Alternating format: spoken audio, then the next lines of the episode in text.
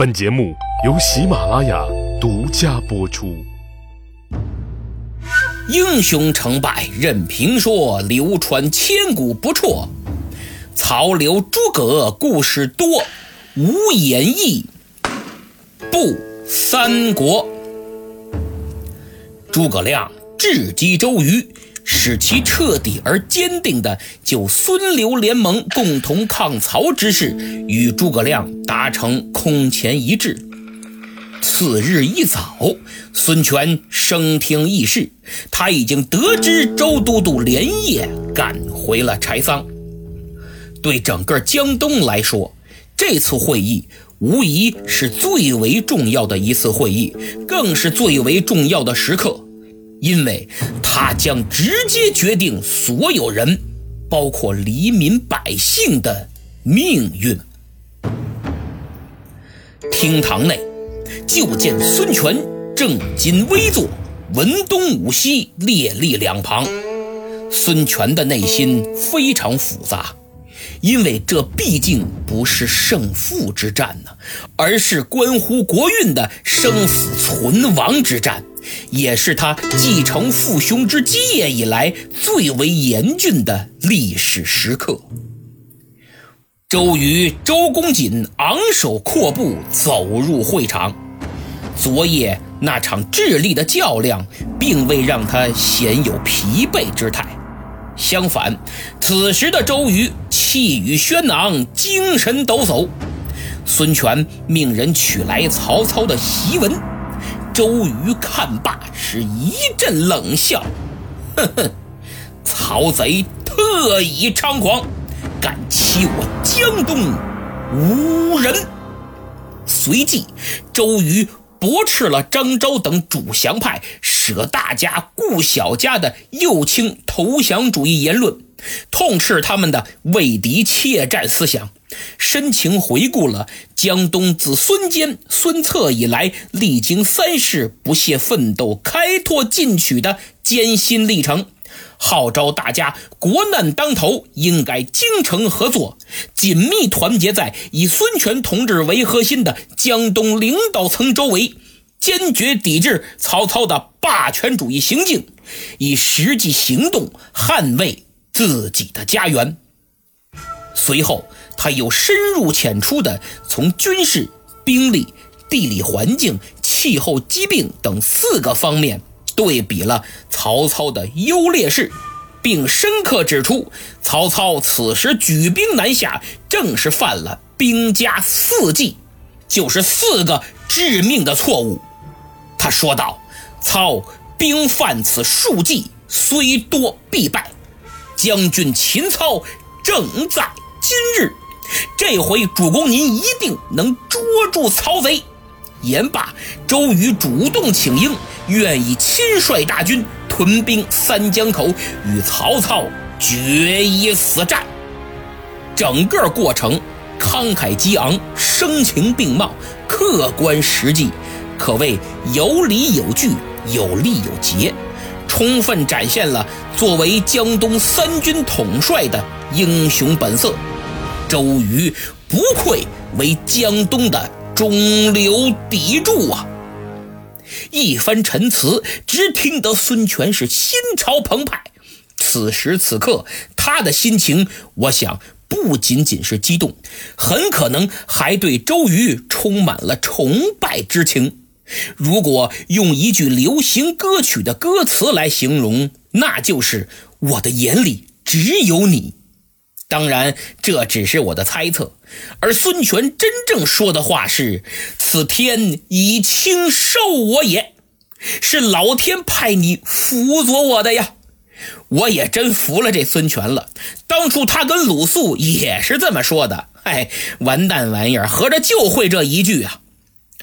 周瑜看孙权抗曹之心基本确定，便进一步表态。臣为将军决一血战，万死不辞，请将军切勿狐疑不定。话都说到这份上了，还有什么可犹豫的？就见孙权苍啷一声，拔出宝剑，手起剑落，咔嚓，将面前桌案就砍下一角。他虎目圆睁，环视左右。诸君有再言降曹者，与此暗通。谁再说投降，下场就跟这桌角一样，身首异处。言罢，就解下佩剑赐予周瑜，相当于尚方宝剑了。当场拜周瑜为大都督，程普为副都督，鲁肃为赞军校尉，就是总参谋长，命他们统领江东所有人马。文武将官若有不听号令者，凭这把剑先斩后奏，杀无赦。周瑜明白，孙权把这口宝剑授予他之时，也代表着把自己的身家性命全压在他身上了。周瑜不敢怠慢，双手捧过宝剑，深深感到了其中的分量和无上的使命感、荣誉感、责任感。他与孙权目光相对的那一刻。眼中充满了坚毅与勇敢。周瑜唰一转身，右手将宝剑高高举起，一字一句地发布了赤壁之战中他第一道将令：“吾奉主公之命，率众破曹。诸将官吏来日聚于江畔行营听令。如迟误者，以七禁令，五十四斩。”实行这七禁令五十四斩，相当于今天的军规军纪。命令发布完毕，周瑜辞别了孙权，起身出府，众人也随之散去。但不同的是，主战派洋洋得意，主降派垂头丧气呀，简直是冰火两重天。就见主战派这些将军们是趾高气扬，撩起战裙，踢着正步，啪啪啪啪，哎呦，这个威风啊！撇着嘴跟随在大都督的身后。回到府中，周瑜便命人去请孔明前来议事。见面之后，周瑜就将刚才会议的详细情况啊说了说。联合抗曹嘛，及时互通消息是非常重要的环节。说完之后，周瑜就何时起兵，如何开展军事行动，你们打算怎么配合，咱们怎么分工，怎么协作等等，想听取一下诸葛亮的意见。可诸葛亮啊，却摇了摇头：“都督啊。”现在谈破敌之策还为时过早。嗯，周瑜一脸茫然。先生，这是何意呀？哦，我看孙将军这心还尚未稳呢。哎，先生，绝不可能。今日我家将军已然将宝剑赐予我了，他这心意已决，还有什么不稳的呢？啊不不不不，都督啊，孙将军内心还是在顾忌曹操兵多将广，怕一旦开战寡不敌众啊，所以还是需要都督您前去开导开导。只有待孙将军一律全消，则大事就矣。周瑜对诸葛亮这番话呀，有点半信半疑，心想会这样吗？主公可是当着众文武的面砍下桌角表了态的，但转念一想，得了，宁可信其有，不可信其无。我呀，一会儿再去看看吧。他送走了诸葛亮，傍晚时分再次去见了孙权。二人这一聊，周瑜发现孙权果然对双方如此悬殊的兵力仍旧心存疑虑。于是他再次把双方的实力对比了一番，说：“这曹操虽然兵多，但并不可怕，而且他诈称百万，实际没这么多。”接着又详详细细给孙权做了做推演，真是掰开了揉碎了，推心置腹啊！一番开导之后，孙权残存的那点心结终于打开了，他抚了抚周瑜的背。哎呀，公瑾此言足是无疑。哎，我再也没什么可疑虑的了。你放手干去吧，即日就与他曹操开战。这一幕使我联想到了一千七百多年以后的一九五零年，历史总是惊人的相似。当时，朝鲜拥有最纯正白头山血统的宇宙大元帅金日成将军，为了实现统一半岛、解放全朝鲜的终极目标，不宣而战。人民军凯歌高奏，将李承晚的反动势力眼瞅着都要赶下大海喂鲨鱼了。可没想到，以美军为首的联合国部队，打着维护正义的旗号，突然登陆仁川。一时间画风突变呢，在装备精良、火力凶猛、作战能力超强、后勤保障深不可测的美军面前，朝鲜人民军连招架之力都没有了。战线从半岛的最南端，四个月不到就被推到了最北端，战火已经烧到了鸭绿江边。中南海里的伟大领袖时时刻刻都在密切关注朝鲜战局的发展。当年的八月和九月，我国多次召开高级领导会议，就到底出不出兵的问题进行了数次商讨。刚刚成立不到一年，百废待兴的新中国不得不面临这一重大抉择，而且同样不仅仅是胜败之战，更是关乎国家和民族命运之战。那么，打还是不打？一次次开到深夜的会议，一次次无休止的争论和分析，同样有不少领导反对出兵，同样在高层之间存在着巨大分歧。伟人也是人呢，面对如此关键的抉择，我想他跟孙权一样，有过疑虑，有过彷徨，有过犹豫，也有过反复。在这最为关键之时。江东有周瑜，新中国有彭大将军。这年的十月四日，正在西安参加高级会议的彭德怀突然接到即刻赴京的命令。他到了北京，顾不上舟车劳顿，就直奔中南海颐年堂会议厅。当时啊，会议已经开了大半天到底出不出兵朝鲜的争论之声，依旧回荡在浓厚的烟雾里。第二天，彭德怀在毛岸英的陪同下来到了菊香书屋。毛泽东主席向他简单介绍了会议的情况，随后表示要听听他的意见。彭大将军没有退缩，没有回避，他望着主席那异常疲惫的面孔，斩钉截铁地说：“照我的意见，一个字，打。”主席死死地盯着他，那。何人挂帅呢？请主席定。毛主席笑了笑：“你老彭如何呀？”彭德怀唰站起身：“我坚决服从。”就这样，没有多余的话，没有口号，也没有客套，还是在十月，第一批赴朝作战的人民志愿军雄赳赳气昂昂跨过鸭绿江。开启了艰苦卓绝却又波澜壮阔的三年朝鲜战争，结果嘛，地球人都知道，这是历史，不是小说，不是演绎呀，但这就是历史。国辱须人欲，将军复采薇。伟人的这句诗，我想。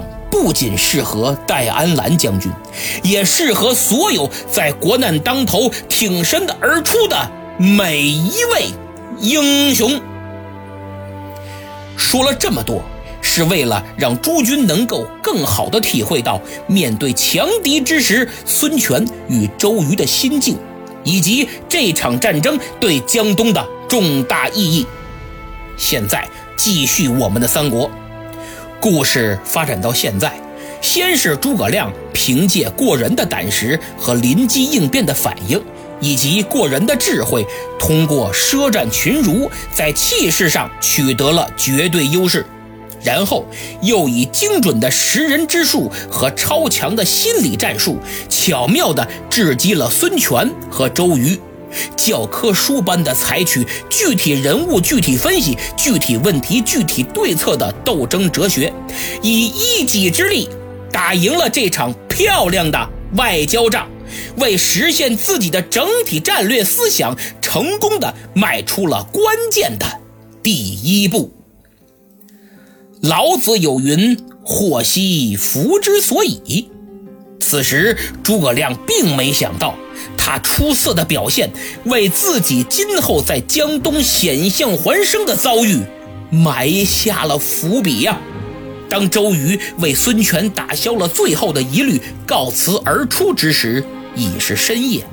他边往回走，边想着今天所发生的一切。突然，他心里咯噔一下，哎呀！这诸葛亮居然能看透我家将军的心思，而且处处还高我一筹，此人可太厉害了。日后他保着刘备，必为我江东心头大患，更是我的劲敌呀！此人不除，吾心难安。想到这儿，周瑜就顿起杀心。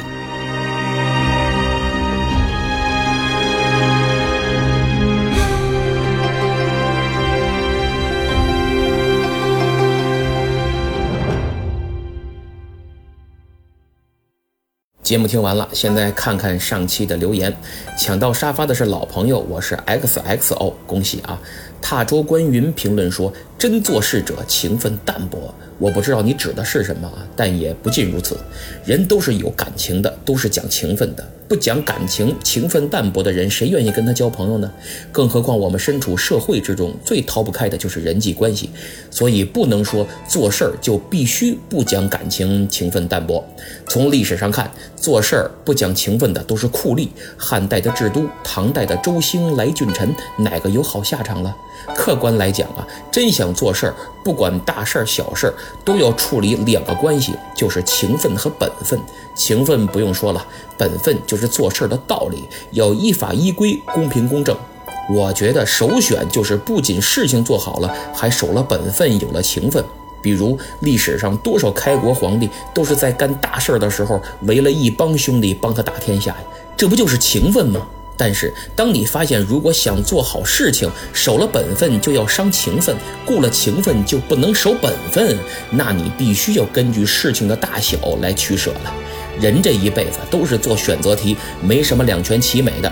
别听那句什么小孩子才做选择题，大人全都要，那只是调侃，可别当真。